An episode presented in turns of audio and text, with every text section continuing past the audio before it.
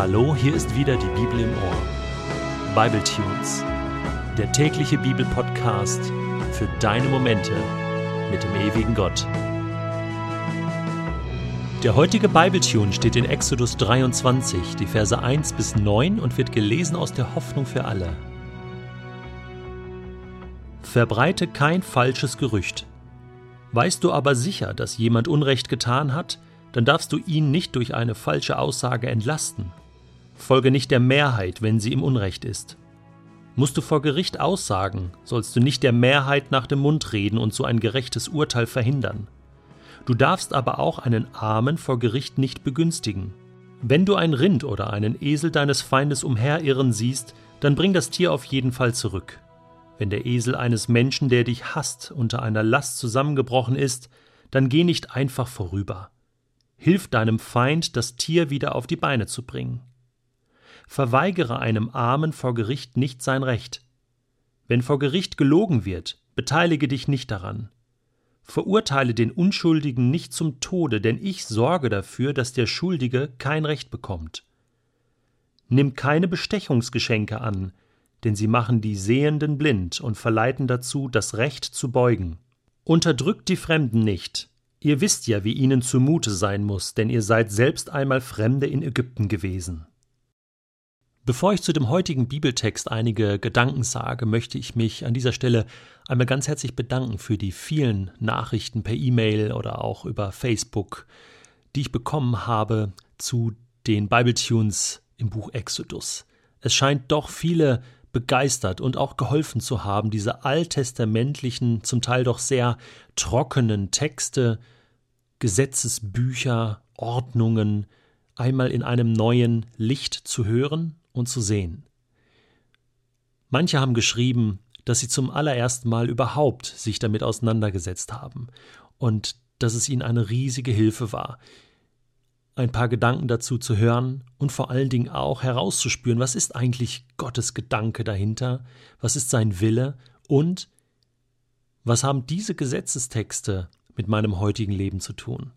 Wir wollen auch heute wieder auf Entdeckungsreise gehen und das fällt bei diesem Bibeltext nicht schwer. Verbreite kein falsches Gerücht. Was soll man dazu sagen? So als ob Gott genau weiß, dass falsche Gerüchteküche wirklich einem das Leben total verderben kann. Und ich weiß, wie schnell das geht. Wenn jemand kommt und sagt, du hast du schon gehört, der und der und das und das und während ich zuhöre, merke ich, nein, nein, nein, stopp, stopp, stopp, das, das will ich eigentlich gar nicht hören, aber eine andere Stimme in mir sagt, doch, das will ich eigentlich doch hören. Es macht Spaß zu hören, was der andere oder die andere vielleicht angestellt hat oder macht. Aber wo führt das hin?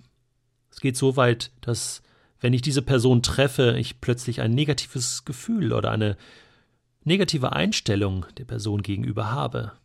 Irgendetwas bleibt da an Spuren in meinem Kopf, in meinem Herzen irgendwas bleibt. Falsche Gerüchte. War es nicht so, dass im Garten Eden damals ein falsches Gerücht das ganze Projekt Gottes zum Scheitern gebracht hat? Ja. Sollte Gott gesagt haben, von keinem einzigen Baum dürft ihr hier essen? Das war mehr als nur ein falsches Gerücht, das war eine Lüge. Obwohl, wo ist da der Unterschied? Und die Eva ist drauf reingefallen. Wie oft fallen wir darauf rein? Und wir sollten lernen, rechtzeitig Stopp zu sagen. Zu sagen, das will ich mir nicht anhören. Ähm, das will ich mir nicht anhören, solange die Person, um die es geht, nicht mithören kann. Oder dass ich zumindest versuche, das zu klären und hinterher mal anrufe bei dieser Person und sage, du, ich habe gehört, dann kann es geklärt werden. Und dann können sich falsche Gerüchte nicht festsetzen und Beziehungen zerstören. Ist das nicht ein geniales Gebot Gottes? Gottes Gebote sind gut.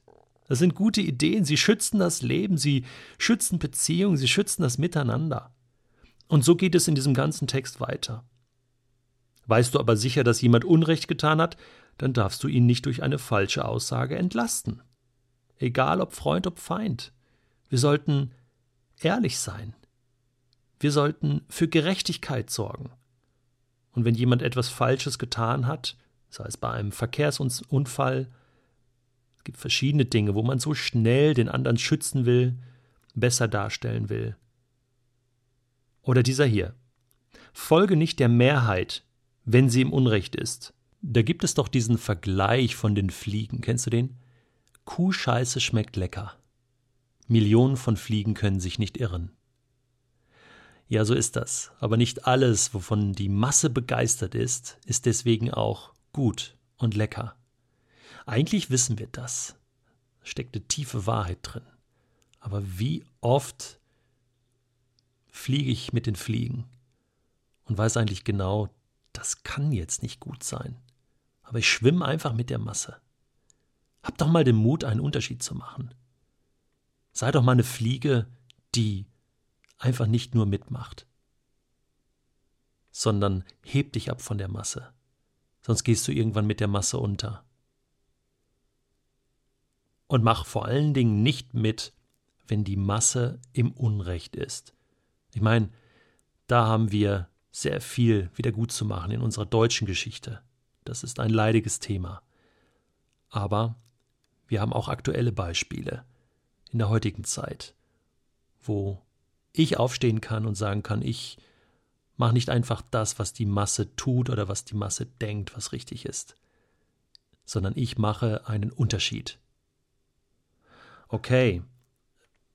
Das nächste finde ich auch super, hier mit dem Rind und dem Esel und zwar des Feindes.